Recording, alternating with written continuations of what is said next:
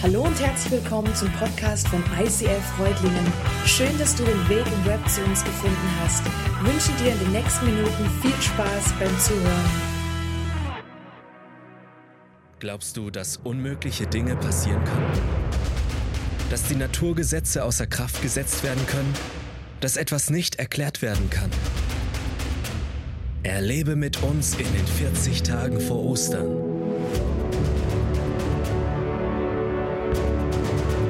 größte Geschichte, die je erzählt wurde.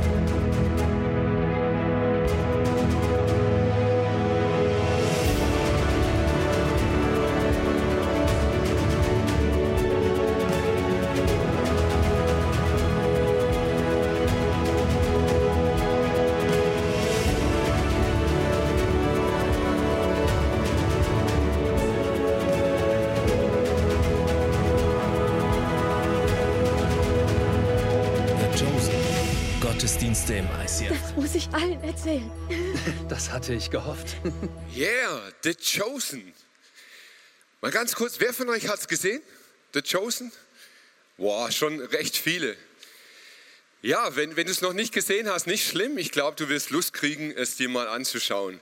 The Chosen ist eine Serie, und äh, es gibt immer so Beschreibungen zu den Serien. Meistens findest du die auf Wikipedia oder so.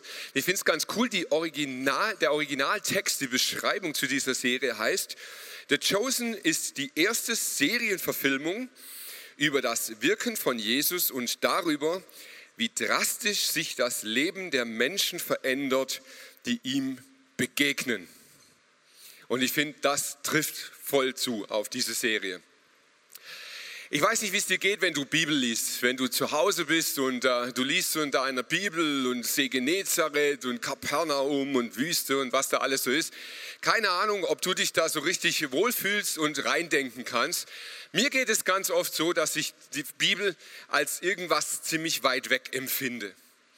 Also man liest das und dann ist es ja einfach kulturell unglaublich weit weg von uns. Ja, du liest so irgendwie Hochzeit von Kana und dann denkst du so an die letzte Hochzeit, wo du warst und ähm, die hat ja dann doch mehr den American Style als jetzt äh, irgendwie Orient und was dort so dazugehört. Und irgendwie dieses ganze kulturelle, das familiäre, das politische, dieser Hintergrund ist ganz weit weg. Und The Chosen ist jetzt eine Serie, die das herholt. Wenn du da reinsteigst in diese Serie, dir das anschaust, dann wirst du mitgenommen in den Alltag der Bibel, in diese Welt, in dieses politische Geschehen, in die Stimmung, in dieses Feeling, ähm, was dort einfach kulturell vorgeherrscht hat. Und du, du tauchst mitten ein in diese Welt der Bibel. Sie erzählt diese Serie die Geschichte von Menschen, die Jesus begegnet sind. Und diese Serie polarisiert extrem. Es gibt Menschen, die lieben sie, die sagen sie, hey, best ever, mega cool. Und es gibt Leute, die lehnen sie ab, die sagen, nein, das ist nicht okay, das ist nicht gut, weil die Serie erzählt sehr viel von den Menschen rund um Jesus. Und das sind Dinge, die du nicht direkt aus der Bibel erfährst. Das sind Wissen, die man außerbiblisch geholt hat, die man sich von allen möglichen Quellen geholt hat, aber die eben nicht genau aus der Bibel rausstammen. Und deshalb gibt es Leute, die sagen, für mich ist es nichts. Ich persönlich zähle zur anderen Gruppe, ich finde es sehr cool. Ich schaue es zurzeit mit meiner Frau immer mal wieder eine Folge an und muss sagen, also mich holt es schon ab, ich finde es richtig cool. Wir hatten letzte Woche einen krassen Einstieg. Die Wanda hat gepredigt über Maria Magdalena, wenn du es noch nicht gesehen hast, lade ich dich ein, schau dir den Podcast an. Ist mega cool, was sie da so rausgeholt hat, auch aus dieser Szenerie rund um Maria. Und heute geht es jetzt also weiter. Ich darf weitermachen mit Nikodemus. Warum? War Warum Nikodemus? Hey, als ich das gehört, ich hatte zwei mega große Warum-Fragen. So die erste Frage war, warum Nikodemus? Also, ich weiß nicht, ob du den Typ kennst. So. Da gibt es so coole. Maria oder Petrus. Hey, Petrus wäre cool für mich gewesen. Da hätten wir hier so einen Pool hingestellt und dann wäre ich für euch übers Wasser gelaufen und das, das, das hätten wir. Oder Johannes. So irgendwie schön auf die Bühne legen, gemütlich an Jesus rankuscheln. Das wäre cool gewesen. Aber Nikodemus, boah, so ein Akademikerfurz, so ein.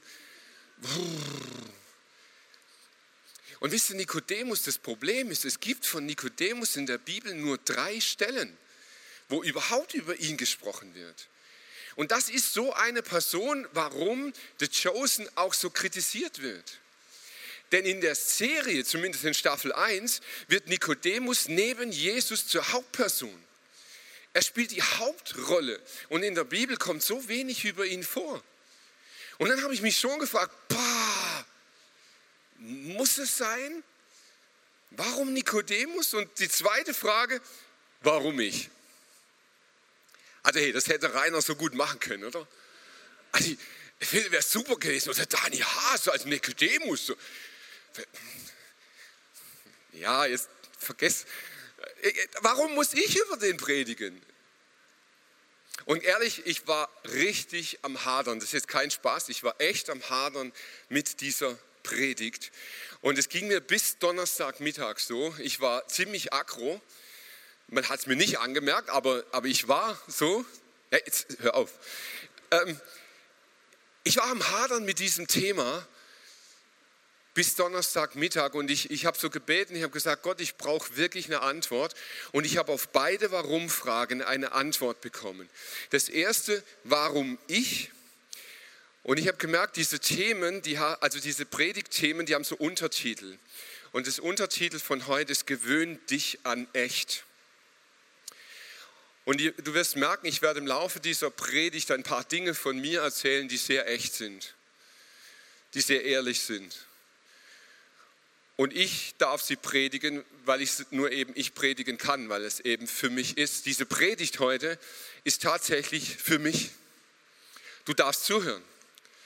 Und vielleicht gehst du nachher raus und sagst, oh interessant, was der Mike sich so erzählt. Cool.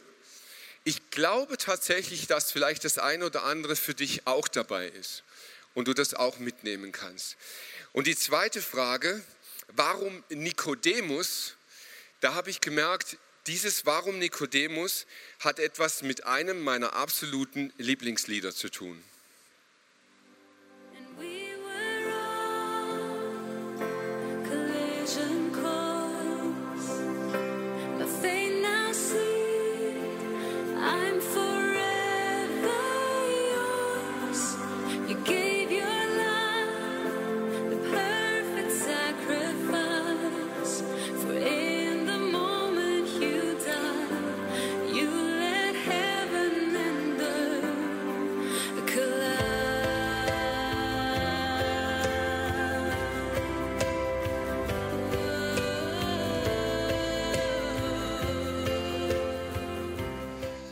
Das ist übrigens das einzige Worship-Lied, das ich kenne, in dem das Wort kollidieren vorkommt. Es geht darum, dass zwei Welten kollidieren, aufeinandertreffen. Und die Welt von Nikodemus und die Welt von Jesus sind so dermaßen weit auseinander. Die prallen aufeinander, sie kolliden, sie kollidieren. Und ich habe gemerkt, das hat ganz, ganz viel mit diesem Nikodemus zu tun. Aber zunächst mal, wer ist Nikodemus eigentlich? Nikodemus ist ein Pharisäer und damit gehört er zu einer Gruppe von etwa 6000 Menschen, die Pharisäer sind. Das sind Leute, die den jüdischen Glauben sehr, sehr, sehr ernst genommen haben.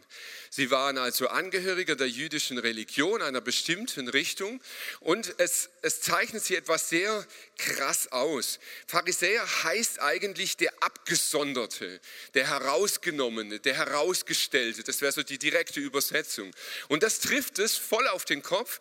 Die Pharisäer haben sich selbst gesehen als herausgenommen aus dem Volk. Der Hintergrund ihrer Richtung war ein Bibelvers, der für sie maßgeblich war, aus 2. Mose 19. Da heißt es, und ihr sollt mir ein Königreich von Priestern und ein heiliges Volk sein. Und da muss man jetzt etwas verstehen. Gott sagt, ihr sollt Israel ein Volk von Priester, ein heiliges Volk sein. Und die Pharisäer, die haben das wörtlich genommen und die haben gesagt, hey, wenn wir alle ein Volk von Priestern sein sollen, dann haben sie die Gesetze genommen, die eigentlich den Priestern galten. also denen, die im Tempel Dienst getan haben, deren Gesetze, deren Arbeitsrecht sozusagen, haben sie genommen und haben gesagt, hey, das gilt jetzt für alle. Weil wir alle Priester sind, jeder einzelne von uns, gilt auch für jeden von uns dieses Gesetz. Und der Punkt war, sie haben geglaubt, sie haben zutiefst daran geglaubt, es wird ein Messias kommen, es wird ein König wiederkommen, der ihr Land befreit, der ihr Volk befreit, der sie wieder freisetzt. Aber dieser Messias wird erst kommen, wenn sich das Volk als würdig erweist. Im Ansatz war das mega gut verständlich. In 3. Mose heißt es, ich bin der Herr, euer Gott, ich bin heilig und deshalb sollt auch ihr rein und heilig sein. Also der Ansatz ist, ist schon nachvollziehbar. Gell? Wir haben gesagt, der Messias, der wird erst kommen, wenn wir als Volk nach diesem Gesetz leben. Und jetzt musst du eins verstehen, damit du überhaupt eine Chance hast, dich in diese Pharisäer reinzuversetzen. Es galt nicht darum, dass ein Vorturner auf der Bühne das Gesetz einhält, sondern alle. Erst wenn alle danach leben, wird der Messias kommen. Und jetzt verstehst du, warum die so mega pissig waren, wenn da einer ausgeschert ist. Wenn einer gesagt hat, oh nee, Sabbat, also für mich nicht, dann war das ganze Volk dran. Weil der Messias erst kommt, wenn alle miteinander eine Volksleistung erbringen, wenn alle miteinander würdig sind für das Gesetz. Und sie selbst, sie kannten das Gesetz wie kein anderer. Sie hatten es auswendig gelernt. Sie kannten jedes Komma, jeden Punkt, jedes Ausrufezeichen, hatten sie verinnerlicht und sie hatten für sich jetzt so diesen Missionsbefehl, wir halten das Volk zusammen. Wir bringen das Volk zusammen. Wir werden es schaffen, dass wir irgendwann würdig sind, dass der Messias kommt. Und jetzt gab es zwei Gruppen. Die Namen sind nicht ganz so entscheidend, aber der Unterschied ist wichtig. Es gab die Pharisäer und die Sadduzäer. Die haben im Grunde genommen das Gleiche geglaubt, aber Sadduzäer, die wurden in ihr Amt hineingeboren. Da war der Uropa schon Sadduzäer, der Opa Sadduzäer, der, der Vater Sadduzäer und dann warst du halt auch Sadduzäer. Das war einfach so. Steinreich geboren, in eine Bildung hineingeboren, ob du sie hattest oder nicht, du warst es jetzt halt und dann warst du eben Sadduzäer. Und Nikodemus war Pharisäer. Ein Pharisäer musste sich erarbeiten. Ein Pharisäer musste von der Pike auf studieren. Der musste alles geben, der musste eine Lehre machen, der musste ein Studium machen, der musste ein Aufbaustudium machen, nach Bachelor und Master noch einen oben draufsetzen, der musste den Doktor noch machen und dann durfte er sich irgendwann Pharisäer nennen. Also er hat eine Leistung erbracht und das war Nikodemus. Und Nikodemus heißt der Name Sieger in der Volksversammlung. Er war nicht irgendeiner, er war einer der Obersten der Pharisäer. Und er hatte sich verdient. Er hat dafür gerackert, er hat gearbeitet, er hat sich angestrengt, er hat alles gegeben und er war müde. Du bist heute Abend Ehrengast. Die anderen erwarten deine Anwesenheit und dass ah. du deine Sinne beisammen hast. Wieso? Wieso denn immer Erwartungen? Erst erfülle ich die von Quintus du und hast Gottes Gesetz dann die von Soldaten und die von den Armen. Und nachher, was erwartet man da von mir? Seit wann ist der Schabbat nur noch Theater? Du bist der Lehrer Israels. Du hast keine Fragen. Du hast Antworten. Du bist eine Autorität. Du schaffst Klarheit, keine Verwirrung.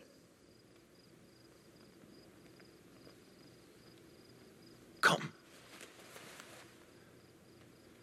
Komm her. Sag mir, was siehst du in dem Spiegel? Dass er aus billigem Glas ist. Ich kann eigentlich gar nichts erkennen. Manchmal frage ich mich, ob unser Bild von Adonai nach dem Gesetz nicht zu unscharf ist. Was, wenn wir nicht das Gesamtbild sehen? Was, wenn es viel schöner und viel seltsamer ist, als wir uns vorstellen können. Das ist das Lächerlichste, das ich je gehört habe. Vielleicht ist es sogar Blasphemie. Tja, wenn du wissen willst, wie große Männer wirklich ticken, musst du nicht ihre Bücher lesen, nicht ihre Arbeit studieren, frag ihre Frauen. Dann weißt du, wie sie wirklich ticken, zumindest abends, wenn keiner mehr zuhört. Nikodemus hatte Zweifel. Er war müde, er war am Ringen mit sich selber, er war am Ringen mit vielen Gedanken, er hatte Zweifel an seiner Theologie, ob das wohl alles so stimmt, was er glaubt, was er lehrt, wo er ja die Antworten hat. Er hatte Zweifel an seiner Vollmacht. Er hatte versucht, diese Maria Magdalena von ihren Geistern zu befreien. Er hat gebetet und es ist nichts passiert. Und er hatte Zweifel an seiner Identität gegenüber Gott. Wer er überhaupt ist, ob Gott ihn wirklich liebt und wenn ja, wie diese Liebe wohl aussehen mag. Gewöhn dich an echt. Ich habe diese Szene gesehen in dieser Serie und sie wurde für mich zu einem Spiegel. Sie hat mich zutiefst berührt, sie hat in mein Herz gesprochen und ich habe gemerkt, hey, da finde ich mich wieder. Ich muss das kurz erklären, dass ihr den Hintergrund versteht, warum das so ist. Es gibt Bibelverse im Leben, die feiern wir. Die sind ja echt genial, oder? So Psalm 23. Der Herr ist mein Hirte, mir wird nichts mangeln. Wow, das ist doch super, oder? Das ist so ein Spruch, den solltest du an den Kühlschrank kleben. Hey, das ist super. Ein am Kühlschrank steht, dass dir nichts mangelt, das ist immer, das ist schon mal richtig cool. Oder das machst du aus Klo. Oder da. Das sind so Bibelverse, die liest du, die springen dich an und du findest sie einfach top. Die kannst du feiern. Und dann gibt es andere Bibelverse, zum Beispiel in Johannes 14. Ihm antwortete Jesus, wer mich liebt, der richtet sich nach dem, was ich gesagt habe. Auch mein Vater wird ihn lieben und wir beide werden zu ihm kommen und für immer bei ihm bleiben. Wer mich aber nicht liebt, der lebt auch nicht nach dem, was ich sage. Ich hasse diesen Bibelvers. Wenn ich ihn lese und fange an, darüber nachzudenken, dann wird in mir eine Stimme laut. Boah, also wenn du ihn liebst, dann lebst du nach dem, was er sagt. Wie oft gelingt mir das nicht? Wie oft lebe ich nicht nach dem, was er sagt? Wie oft habe ich Gedanken, die ich nicht haben sollte? Wie oft habe ich meinen Mund nicht im Griff? Wie oft empfinde ich Neid, Zorn, Eifersucht, Mangelgefühle? Wie oft handle ich eben genau nicht so, wie Jesus das sagt. Und wann immer ich anfange darüber nachzudenken, wird in mir eine Stimme laut. Und sie wird laut und lauter und sie sagt, Mike, du hast wieder versagt. Du hast doch nicht hingekriegt. Guck mal, da steht's. Da, hey, das Wort Gottes, ja, da steht's. Wenn du nicht nach dem lebst, dann liebt er dich auch nicht. Dafür gibt es ja Vergebung, oder? Dafür gibt es das Abendmahl. Und dann betest du und dann sagst, Herr, vergib mir. Und dann vergibt er dir auch. Aber dann tust du es wieder und wieder und du hörst die Stimme wieder. Und irgendwann fragst du dich, reicht es wirklich? Ich meine, ganz ehrlich, ist das wirklich genug? Dieser Glaube, den ich habe? Gewöhn dich an echt. Sorry, dass ich dir heute zumute, aber ich habe ja gesagt, ich predige für mich. Ich hatte neulich eine super geile Woche. Ich weiß nicht, ob du dir das vorstellen kannst, aber ich nehme dich mal rein in das Leben eines Pastors, also eines Berufsprofi-Christen. Ich hatte eine sensationell gute Woche. Ich war dreimal auf der Baustelle und Baustelle ist ehrliche Arbeit, ja? Da arbeitest du und bist abends müde und weißt warum. Das ist so richtig satt Arbeit, wo du dich einfach gut fühlst. Drei Tage war super, ist gut vorangegangen. Baustelle hat mich zufriedengestellt. Die Familie hat funktioniert, wie es sollte. Natürlich, ich stehe ja auch voran. War also auch super. Mein Glaubensleben war sensationell. Ich habe jeden Tag gebetet. Ich hatte tolle Bibelstellen, die mir was gesagt haben. Wir hatten ein cooles Beiratsmeeting. War super. Im Core-Team ist es vorangegangen. Ähm, ich hatte zwei tolle Predigten vorbereitet. Ich war richtig zufrieden mit mir selber. Merkst ja, läuft bei mir, Alter. Hey, und dann kommst du aus so einer Woche raus. Samstag war auch noch richtig Baustelle, Knickknack und so. Alles richtig cool. Ich komme sonntags hierher. Worship. Könnt ihr euch vorstellen, wie dann Worship ist? Nach so einer Woche. Hey Leute, die Tauben, die sind um meinen Kopf geschwebt. Yeah, come on, praise the Lord, Halleluja. Das war Worship vom Feinsten. Hey, ich war die Worship-Rakete hier im Raum. Es war unglaublich. Sorry, wenn es laut war. Entschuldigung. Ey, ich, ich, ich bin explodiert vor Heiligkeit, ich war so fromm. Und dann kam ich auf die Bühne, ich durfte predigen und eine von diesen zwei Superpredigten halten. Ich war so gut drauf. Hey, und es war wirklich, es war so zu spüren, voll die Salbung drauf und so richtig fromm. Und dann habe ich nachher noch gebetet und der, der Raum hat fast gezittert, weil ich so heilig war. Und dann ging ich raus aus dieser, aus dieser Celebration und da kam einer auf mich zu, hat gefragt, könntest du jetzt beten für mich? Hua, natürlich! Hey, come on, natürlich kann ich beten. Deine Krankheit, bam, weg im Namen Jesu, oder? Super, habt ihr. Die Woche war richtig so. Dann kam die nächste Woche, der Montag, und ich war sowas von leer. Ich war so abartig leer. Gleich mal montags Absturz im Internet. Die ganze Woche über fühlte ich mich scheiße. Nichts mehr mit Beten. Bibelstellen waren nur Anklagen. Meine Frau hat mich nur genervt. Ihre Schmerzen waren so schlimm, ich habe gebetet und nichts ist passiert. Ich durfte nicht predigen. Ich kam am nächsten Sonntag hierher. Ein anderer hat gepredigt. Also schon gut gepredigt, gell? Aber ich saß eben da und habe zugehört.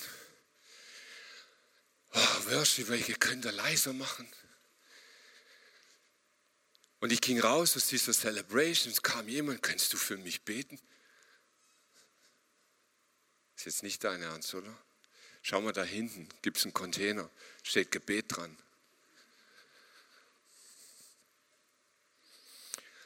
Und ich habe gemerkt, ich bin Nikodemus. Ich habe gemerkt, ich bin ein Pharisäer. Wenn mein Glaube gut läuft, wenn ich mich dran halte, wenn ich alle Gebote einhalte, wenn ich gesetzlich lebe, wenn ich das tue, was da steht, wenn ich es umsetze, wenn ich es drauf habe, hey, wow, dann bin ich sowas von fromm und heilig. Und dann kann Gott wirken, jawohl, und dann geht's ab. Aber was, wenn nicht? Was, wenn ich mal wieder versagt habe? Was, wenn ich es nicht drauf habe? Was, wenn ich es nicht fühle? Was, wenn ich wieder über die Dinge stolper, die ich einfach nicht so richtig in den Griff kriege? Wo ist er dann? Dann fange ich an zu zweifeln an meiner Theologie. Dann fange ich an zu zweifeln an meiner Vollmacht. Dann fange ich an zu zweifeln an meiner Identität gegenüber Gott. Nikodemus kam genau an diesen Punkt in seinem Leben. Und als er dort war, an diesem Punkt, kollidiert seine Welt mit Jesus. Danke, dass du dem Treffen zugestimmt hast. Danke für deinen Versuch, Maria zu helfen. Ich war keine Hilfe. Du solltest dort sein. Ich? Damit ich jämmerlich scheitere? An einem Exorzismus im Vergnügungsviertel? Wärst du an diesem Tag nicht dort gewesen, wärst du dann jetzt auf diesem Dach? Ich weiß nicht, wo ich anfangen soll. Ich habe so viele Fragen. Wollen ich, wir uns nicht erst setzen? Oh, ja, natürlich.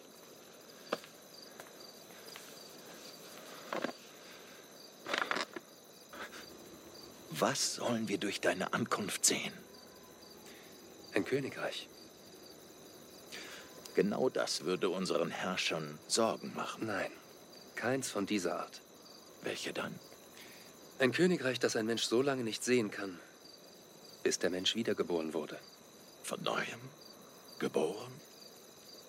Was ich meine ist, nur wer eine geistliche Neugeburt erlebt, kann Gottes neue Welt entdecken.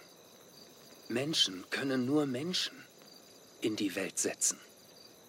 Und was aus dem Geist geboren ist, ist Geist. Dieser Teil von dir, das muss zu neuem Leben erweckt werden. Erinnerst du dich, als die Kinder Israels über Gott klagten und über Mose in der Wüste von Paran. Ja. Sie wollten zurück nach Ägypten und verfluchten das Manna, das Gott ihnen sandte. Und dann? Sie wurden von Schlangen gebissen und sie starben. Aber? Aber Gott zeigte ihnen einen Weg zur Rettung. Mose erhob die Bronzeschlange in der Wüste und die Leute brauchten sie nur anzusehen.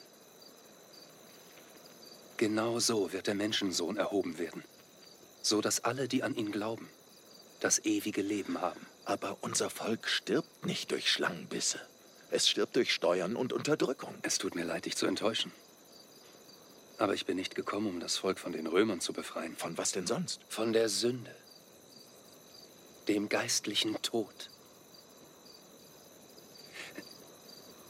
Gott liebt diese Welt so sehr, dass er seinen einzigen Sohn gab, damit jeder, der an ihn glaubt, nicht verloren geht, sondern ewiges Leben hat.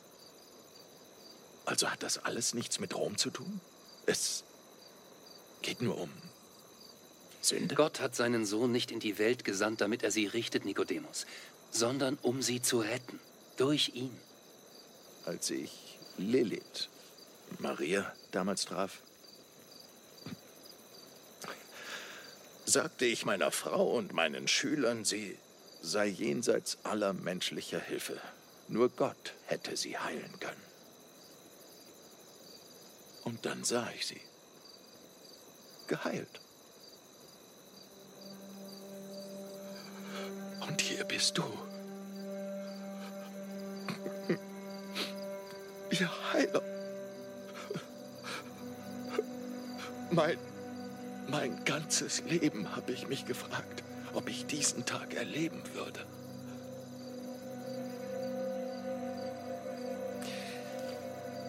Komm mit mir. Und du erlebst noch mehr. Mit dir kommen. Komm mit mir und meinen Schülern. In zwei Tagen verlassen wir Kapernaum. Komm und sieh das Königreich, das ich in die Welt bringe.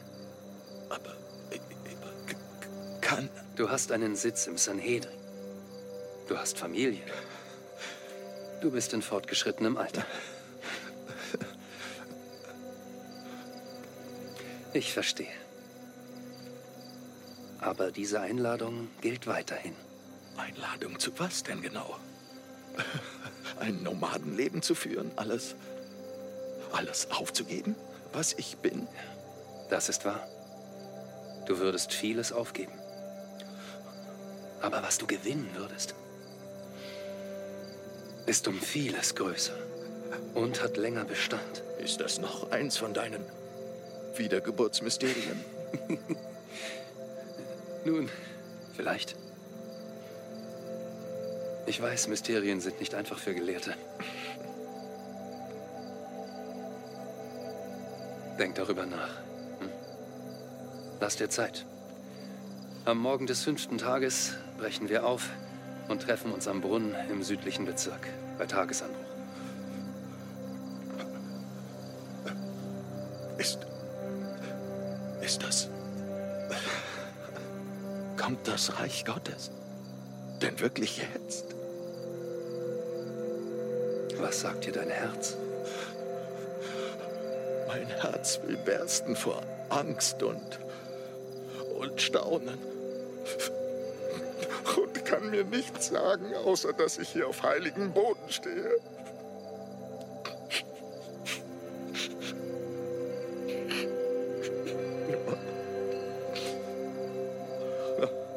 Auf einem heiligen Dach, besser gesagt.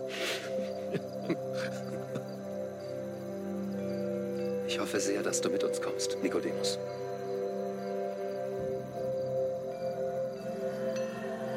Du musst das nicht tun. Was machst du da? Küsst den Sohn, damit er nicht zürnt und euer Weg ins Verderben führt.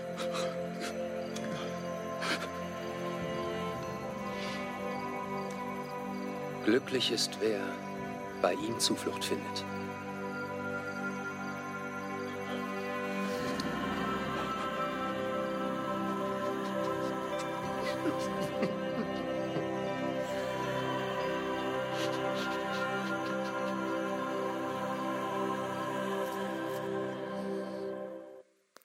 Nikodemus taucht tatsächlich nur sehr wenig auf in der Bibel.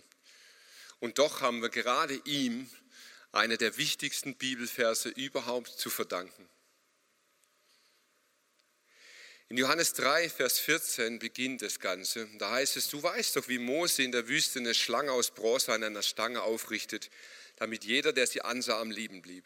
Genauso muss auch der Menschensohn erhöht werden, damit jeder, der glaubt, durch ihn das ewige Leben hat. Nikodemus wusste sofort, um was es geht. Du vielleicht nicht diese Situation damals in der Wüste, die Leute waren abtrünnig, sie sind von Gott weggefallen und zur Strafe hat er Schlangen geschickt und die hatten die Leute gebissen und sie starben an dem Gift dieser Schlangen. Und jetzt gab es eine Möglichkeit. Mose musste so eine Schlange nehmen, an einen Stab binden und hochhalten, kreuzähnlich, da ist die Symbolik des Kreuzes drinnen. Und jeder, der jetzt hochschaute an diese Schlange am Kreuz oben, blieb am Leben. Und Nikodemus versteht sofort, hey, die mussten nichts tun. Die mussten nicht erst sich waschen gehen.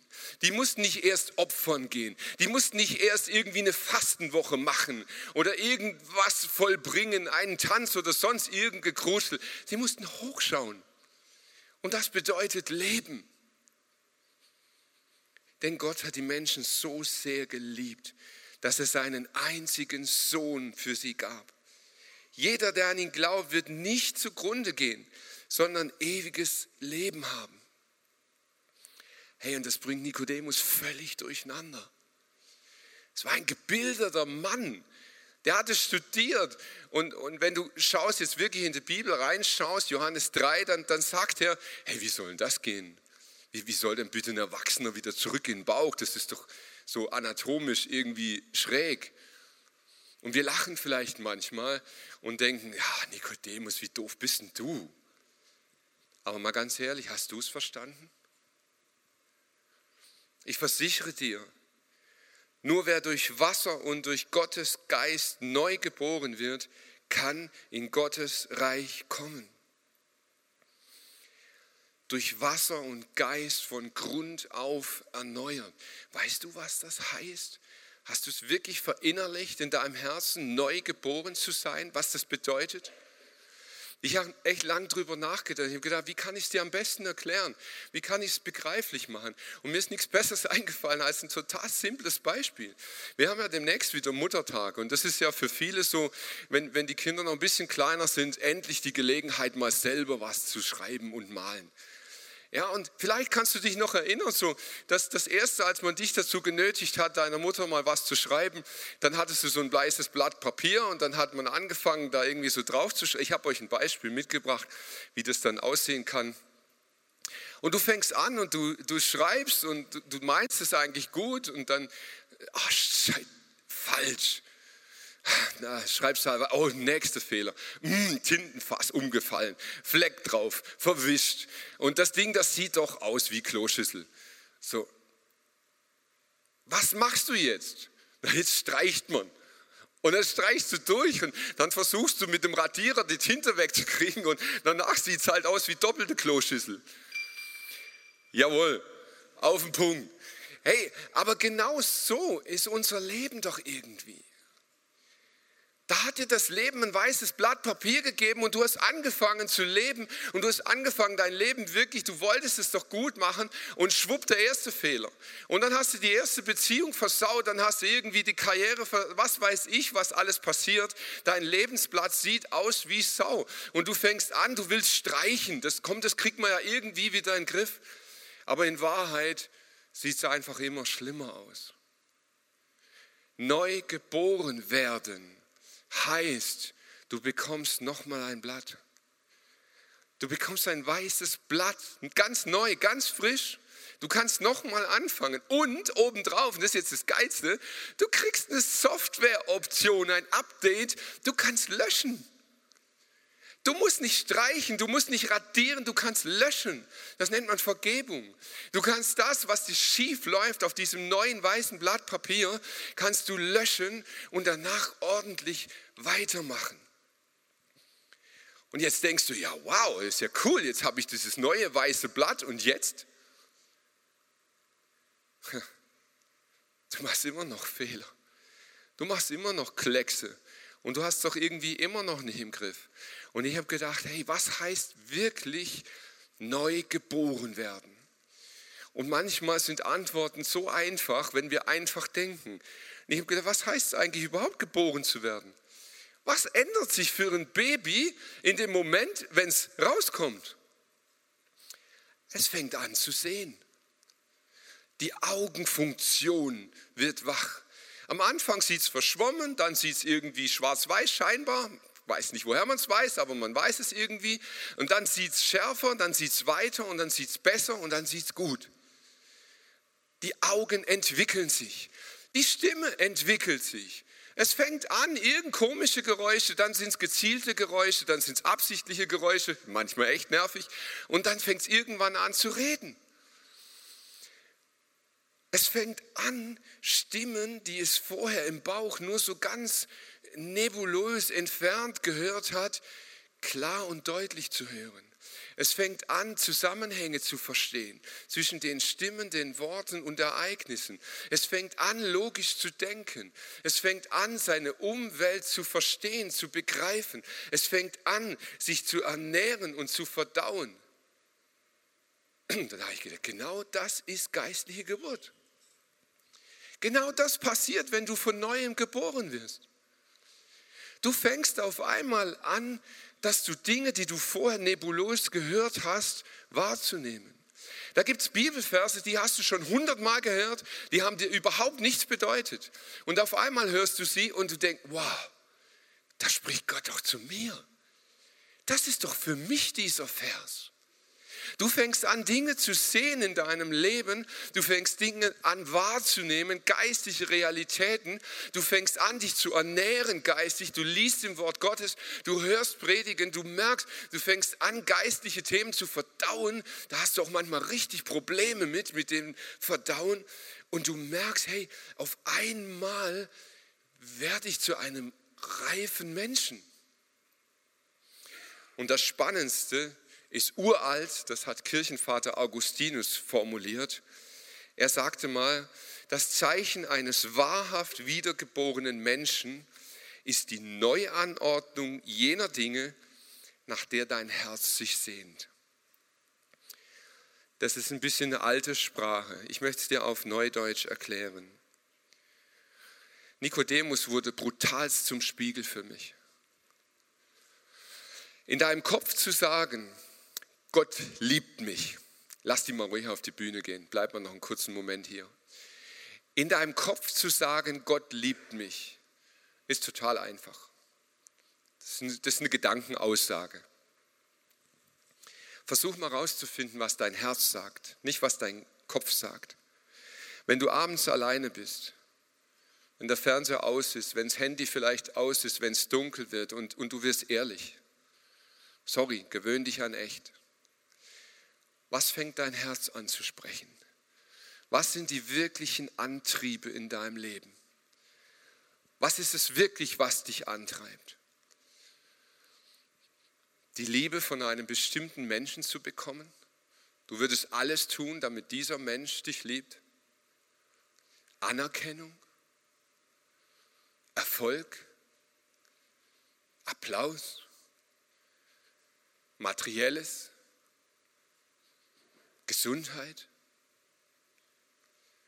Wie prüft man sowas? Versuch mal zu horchen, was dein Herz sagt. Hey, wenn ich das hätte, dann wäre ich zufrieden. Wenn ich das Haus hätte, dann wäre ich zufrieden. Wenn ich das Kind hätte, wäre ich zufrieden wenn ich den Job hätte, wenn ich den Partner hätte, wenn ich jetzt Sex hätte, wenn ich jetzt ein gutes Essen hätte, wenn ich jetzt, setz ein, was immer du jetzt gerade denkst, wenn ich das hätte, dann wäre ich zufrieden. Wenn man neu geboren wird, fängt an, sich etwas zu ändern. Nicht sofort. Das ist nicht Bäm und es ist fertig. Es fängt an, sich zu ändern. Dein Herz fängt an, sich nach etwas anderem zu sehnen. Und es beginnt mit einer Erkenntnis. Das ist der Anfang. Du fängst auf einmal an zu verstehen, ah, wenn ich das Haus wirklich hätte, wäre ich immer noch nicht zufrieden. Wenn ich das Auto wirklich hätte, wenn ich den Partner wirklich hätte, wenn ich das Kind wirklich hätte, wenn ich jetzt wirklich Sex hätte, ich wäre nicht zufrieden. Das ist erstmal eine Erkenntnis. Dein Herz beginnt zu verstehen.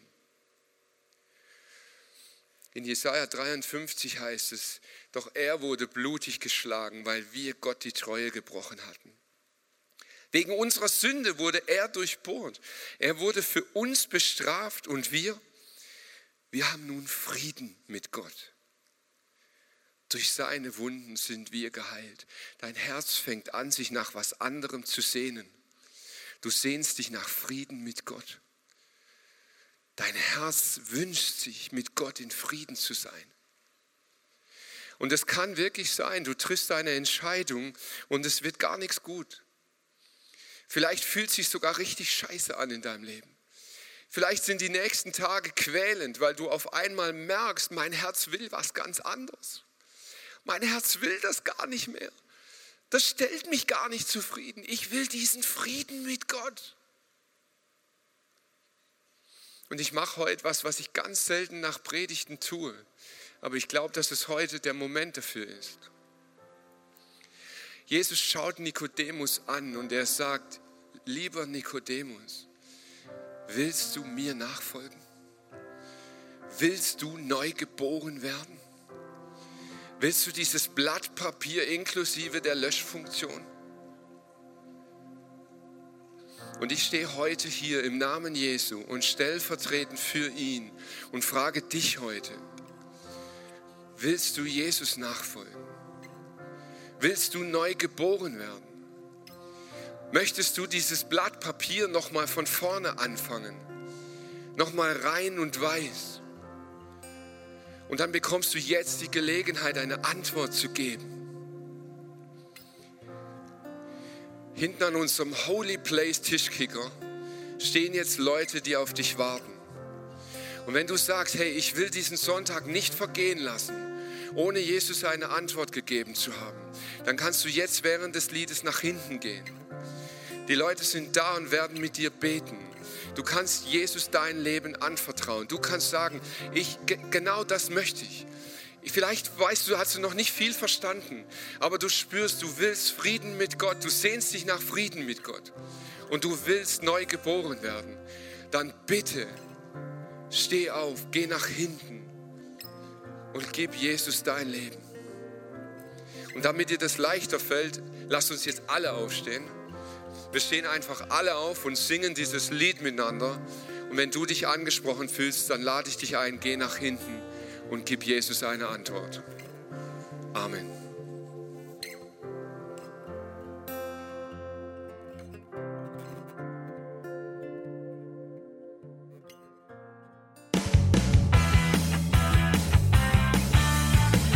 ICF Reutlingen sagt Dankeschön fürs Reinklicken.